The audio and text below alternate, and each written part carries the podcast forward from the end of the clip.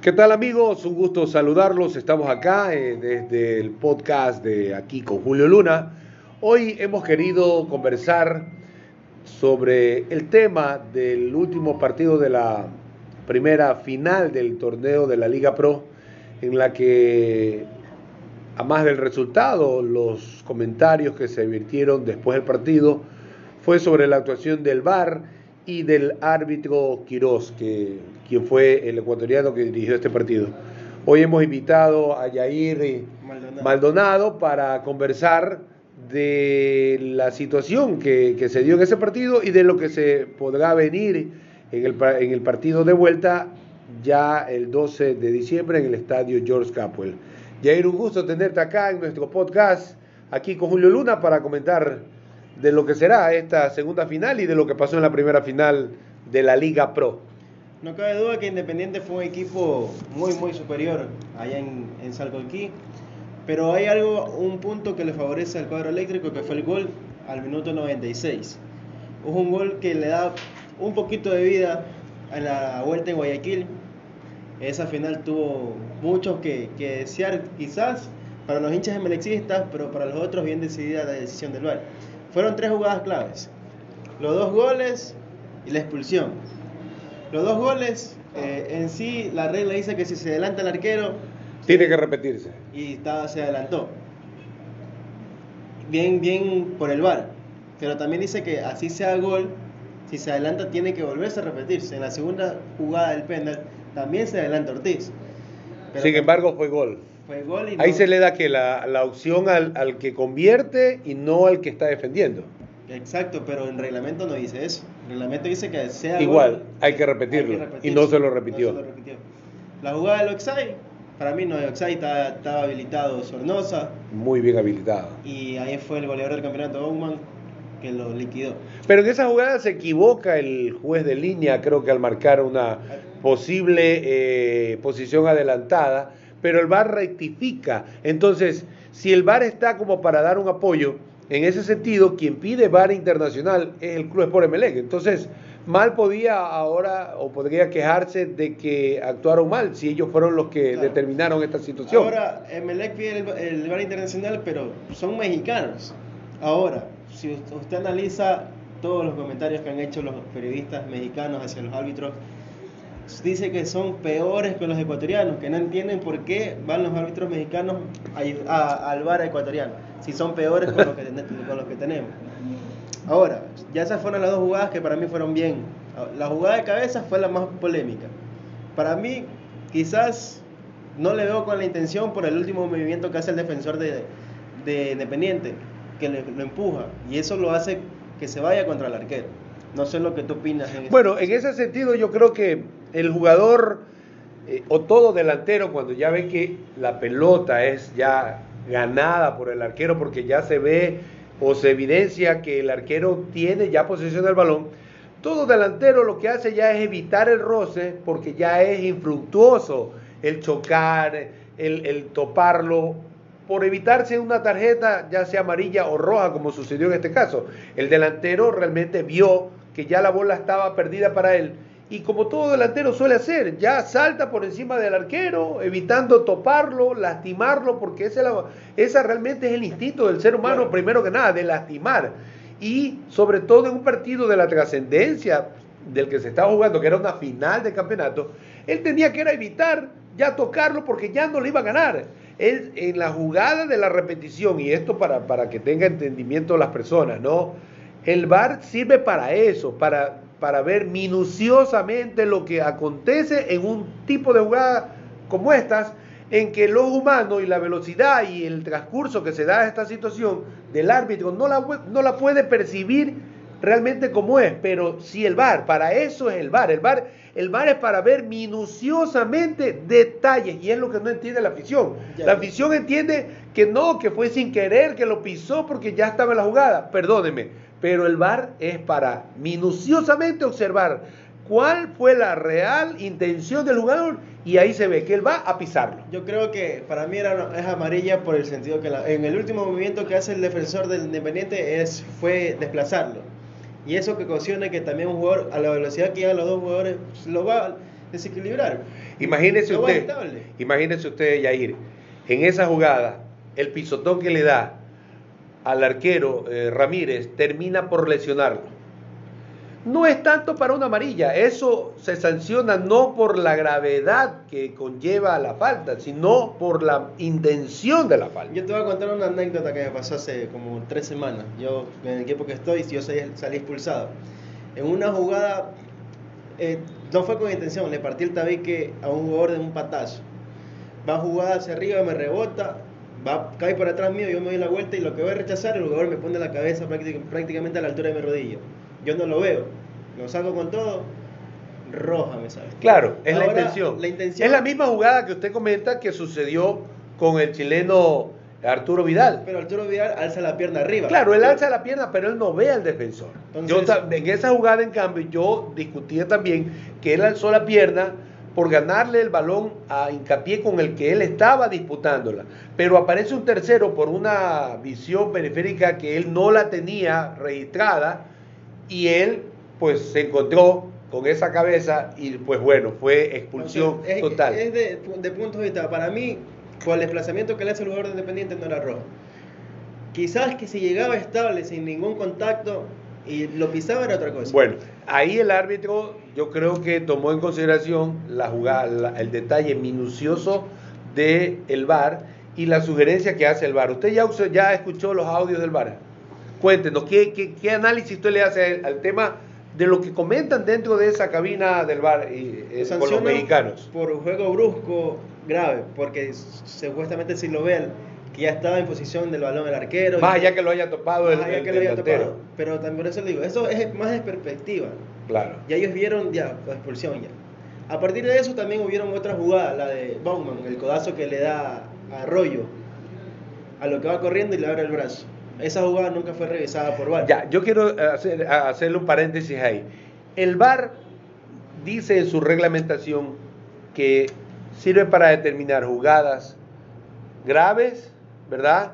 Jugadas eh, que no ve el árbitro de un codazo, un puñetazo, o, o jugadas que determinen donde arranca o inicia el juego y termina en gol. Si en ese trayecto Hay alguna jugada, alguna jugada dudosa, el VAR intercede. el VAR intercede. Acá era un saque lateral, no era ni opción de gol, ni opción de, de- de Pero era- jugada para gol, Era una jugada de pues, posible expulsión. de posible expulsión. El VAR la repitió, ¿verdad? Pero, pero ellos determinaron que no era para expulsión. Quizás en esa jugada típicas, ¿verdad? Y ya ahora regreso a lo que usted dijo, ¿no? De la crítica de los jueces mexicanos que no están en el nivel que se debería Tan menor- esperar. menor que los claro, pero según la prensa recor- mexicana. según la prensa mexicana, es como que de aquí mandemos a los ecuatorianos. Los ecuatorianos vamos a- vamos a decir que los árbitros no sirven ni para el carajo. Entonces, es una postura entendible de los mexicanos porque se han visto ya inmiscuidos en temas como los ecuatorianos, que hoy la- el Club Sport ML no quería que maneje el bar los ecuatorianos, porque primero no tienen capacidad, no tienen conocimiento. El único árbitro preparado dejó sus dudas la última vez que participó. Pero- Pero mire, en la jugada que yo le estoy diciendo, el juego mexicano con el juego ecuatoriano se tienen una similitud. ¿En qué sentido? Primero, muchos ecuatorianos van a jugar allá al fútbol mexicano. Muchos jugadores ecuatorianos regresan acá a nuestro fútbol nuevamente. El roce, el- el- el- el roce futbolístico es parecido. Es como que usted ponga en el bar a unos uruguayos.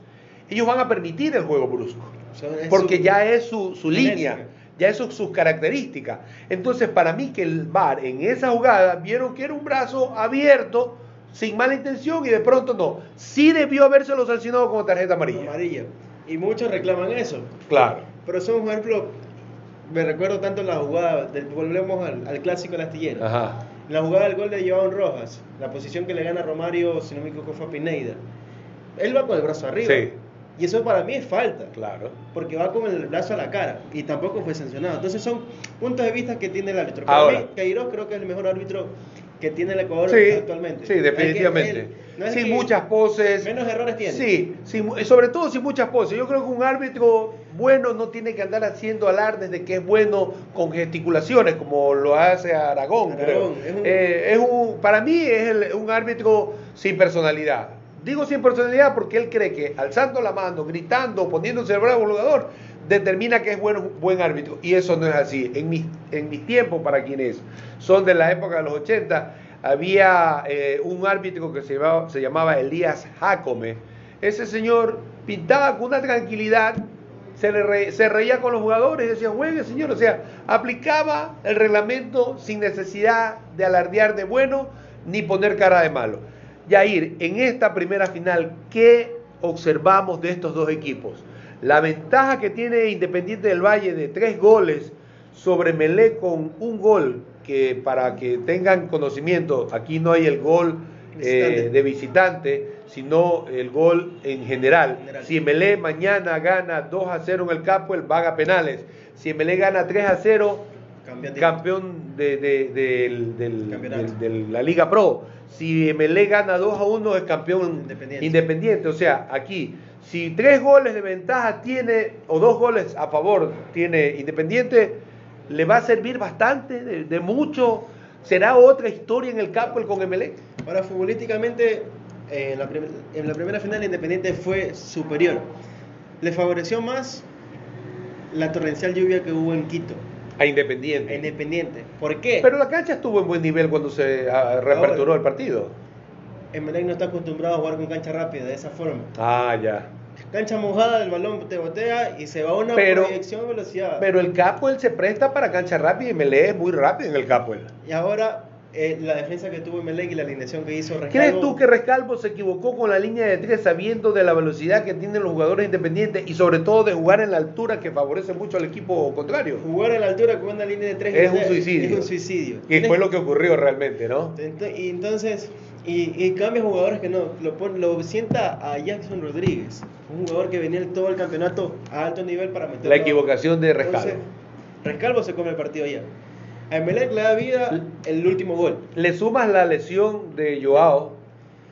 No tanto, porque creo que si seguía Joao igual iba a pasar algo, porque Independiente tiene Pero fue correcto que lo sacaran porque de pronto no lo arriesga que se siga lesionando más y lo pone ya al descanso para que esté listo para este domingo.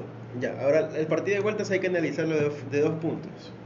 El Emelec con Cabezas y Barceló y ahora solo con Barceló arriba. Esa dupla arriba eh, funcionaba bien. Y le va a faltar en este partido. Entonces, ahora Independiente viene al llano. Usted sabe que todo equipo que viene a la altura no le coge el. ¿Cómo decir? Solo a la costa irse a, Quito. Ahora, las estadísticas de Independiente de visitante, ¿cómo estarán? Porque eso también hay que tomarlo en cuenta en esta final que va a jugar. en los últimos años siempre va a pelear en Guayaquil y en toda cancha que se pare. O sea, no, no, no, tiene problema de pararse. No tiene problema de pararse en Guayaquil. A Barcelona le ha hecho fiesta algunos veces. Juega, yo, yo, creo que juega mucho, este, Yair, el tema de, de, que Independiente ya consiguió una Copa Sudamericana sin ser campeón del fútbol ecuatoriano, ni vicecampeón ha sido, pero que el, el tener la posibilidad de ser o coronarse como campeón del Ecuador, con una estructura millonaria y, y, y sobre todo una estructura de formación increíble que tiene Independiente del Valle, esos chicos el domingo tienen la posibilidad inmensa de coronarse campeón y hacer historia. Y creo que en esa parte anímica que se les puede estar metiendo ya, porque ellos tienen hasta psicológico, les cuento, lo, van a tener muy, muy, muy, eh, eh, muy adentro para poder afrontar un partido de altos niveles de concentración que requiere para sacar adelante la ventaja que tiene de dos goles, ¿verdad? Y de que el primer tiempo por lo menos, por lo menos cuiden ese resultado para que en el segundo tiempo puedan manejar. Independiente en contragolpe lo puede liquidar. Lo puede liquidar. ¿Tú crees que eso puede suceder? en el contragolpe lo liquida. Ahora Independiente rompe todo esquema. Si usted se da cuenta, aparte que quedó campeón de la Sudamericana, Independiente siempre ha sido un equipo que al final del campeonato se desploma. Ha llegado primero, me recuerdo, un campeonato que llegó primero hasta las últimas instancias. últimas instancias y al final se, desplomó, y perdió la etapa y no pudo llegar al final. Hoy se está rompiendo esto. Hoy se rompe ese. Ahora hay que ver en la final de.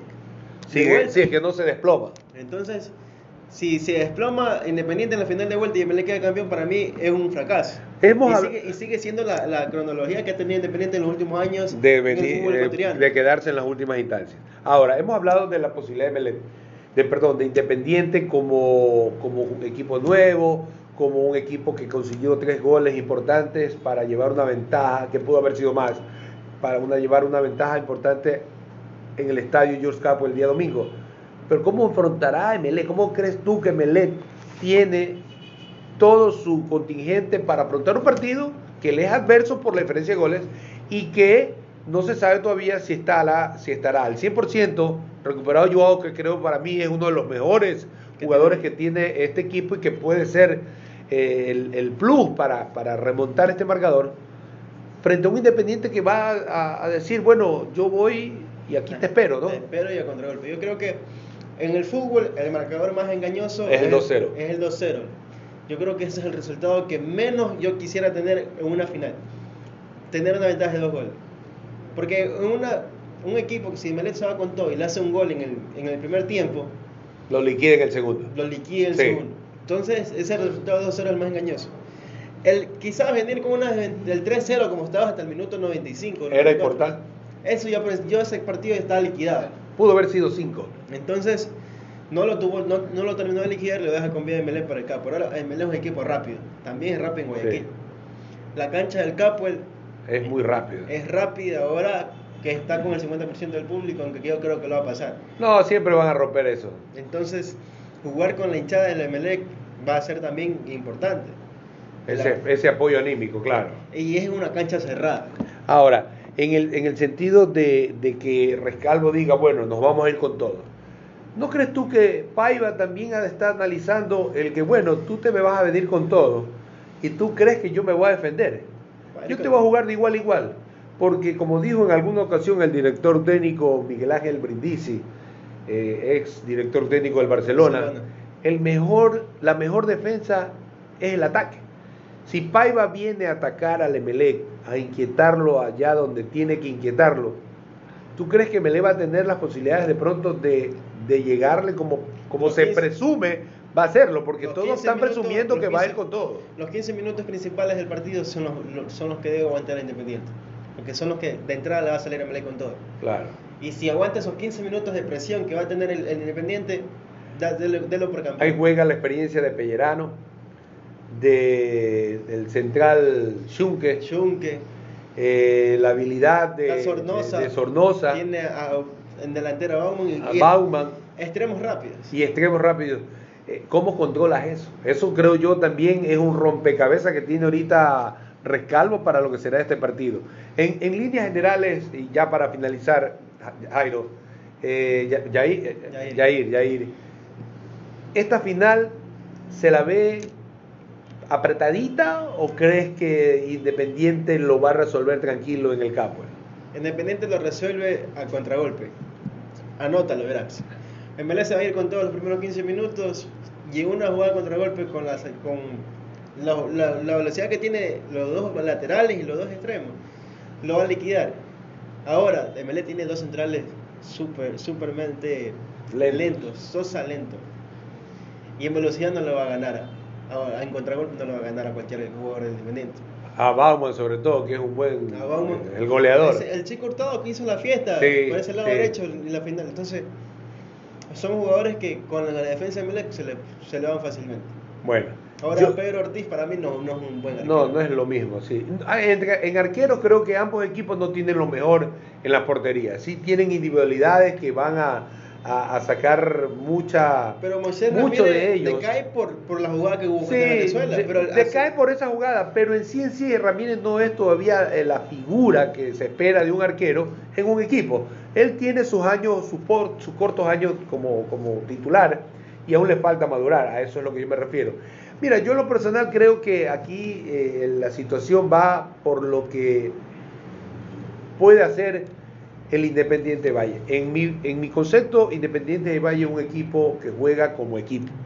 Eso es una parte fundamental para encarar un tipo de partido como el que van a encarar el domingo. Más allá de sus individu- individualidades, este equipo ha demostrado jugar bien en, en conjunto, colectivo. en colectivo. Ha sabido demostrarlo durante todo el campeonato y Pero- por ende está donde está. Enfoquémonos en el último partido de la, de la, de la segunda etapa, el 3-2.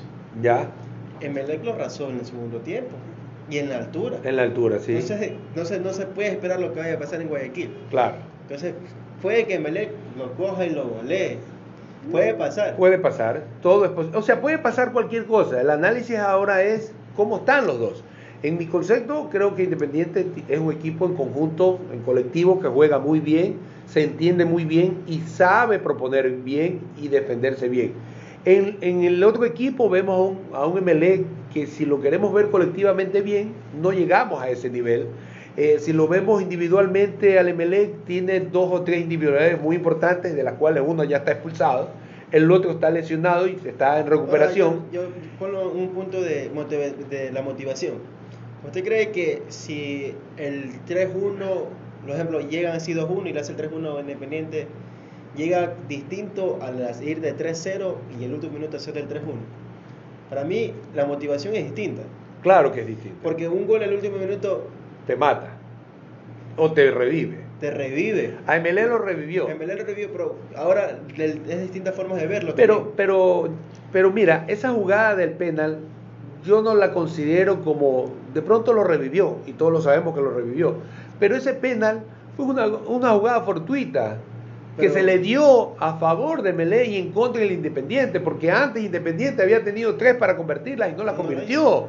Entonces estamos hablando de que Independiente siempre estuvo adelante con las posibilidades de convertir más goles y MLE se encontró con una jugada fortuita de un penal que lo convirtió. Entonces no podemos poner en la balanza a un MLE que fue pésimo ese día, no jugó a nada, a, que, a decir que, ok, vas a ser diferente en el campo. Lo que puede ser diferente porque juega en su casa con su gente. Pero en lo Pero- motivacional va a ser distinto. Pero más allá de lo motivacional, puede estar motivado, pero, pero el, ese gol el conjunto, el, el colectivo no lo ayuda, las individualidades son muy pocas y si nos podemos analizar virtudes y debilidades de cada uno, Independiente tiene muchas más virtudes y debilidades tiene muchas MLE.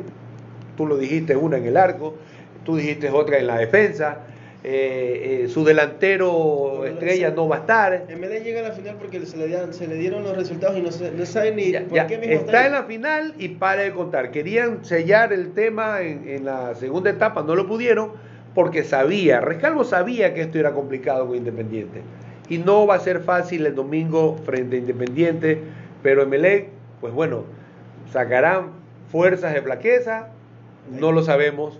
Que Lo que sí podemos analizar, más allá de lo que ocurra el día domingo, Yair, es que en la balanza pesa más Independiente por todo lo que tiene, lo que ha hecho, que lo MLE. Si mañana MLE resulta ser el campeón porque sacaron fuerza de flaqueza y los muchachos se inspiraron, pues será digno de aplaudir y de reconocer, porque hoy MLE no tiene muchas Es que, posibilidades yo- para ser el campeón. Yo digo, yo pienso que, el- que, que se le salen las cosas. Por ejemplo, el año pasado para mí Barcelona no tenía para ser campeón. Y sin embargo lo fue. Sin embargo, lo fue. Y, pues, Y eso engaña al aficionado. A la larga lo engaña porque no es la realidad que no se es está viviendo. Liga fue su- superior todo, para todo el partido. Y, y ahora en esta final que estamos viendo, Liga también uno de los grandes equipos que se queda y no debió quedarse. Entonces, Debió quedarse. de pronto mañana resulta que Melé no lo, no lo merece y se lo gana. Se lo gana. Hay que, entonces hay que esperar ese domingo cómo se plantea. Yo pienso que Pero ojo, en la balanza, Independiente. Independiente tiene más posibilidades los, los 15 que minutos principales van a ser los, Los decisivos. los decisivos. Porque si Melec en esos 15 minutos no, no, no demuestra, Independiente se le va a ir con todo.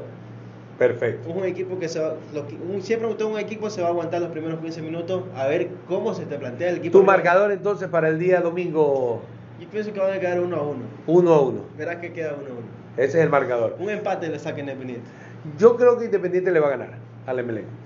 Esa es mi, mi- mi visión de lo que pueda Un ocurrir. resultado apretado de un 2-1. Sí, 2-1, Con pero... con, un- con una final al rojo vivo. al Yo creo que vamos a disfrutar el fútbol todos quienes nos gusta porque va a ser un partido de ida y vuelta. Ida y vuelta. Entonces eso hace atractivo a, eh, a cualquiera que guste del buen fútbol. Los hinchas estarán nerviosos, obviamente, quienes no tenemos ninguna vela en este entierro, vamos a disfrutar del buen fútbol y creo yo que eh, el público será el ganador de ahí. Exacto. Hay que disfrutar esta final que se viene entre dos equipos grandes, porque ya Independiente es un grande del Ecuador. Así es. Tiene jugadores en la selección, ha ganado campeonato internacional. Es el segundo equipo que lo hace, porque ni Barcelona ni Emelec lo ha hecho, y Independiente ya lo hizo. Entonces hay que ver si Emelec saca esa jerarquía que tiene, porque es el segundo equipo con más campeonatos del fútbol. Exacto. Entonces esperemos ese partido que realmente va a ser vibrante. Correcto, bueno, yo te agradezco eh, Yair, por tus opiniones en este espacio, en este podcast aquí con Julio Luna. Y pues bueno, a todos nuestros amigos, gracias por, por escucharnos, por estar pendiente de nuestras eh, publicaciones. Y pues bueno, más adelante estaremos con otros temas importantes que llamen la atención de ustedes y esperamos que haya sido del agrado de ustedes y también las opiniones vertidas que pues bueno hayan encajado en cualquiera de sus opiniones también. Será hasta la próxima amigos. Un gusto.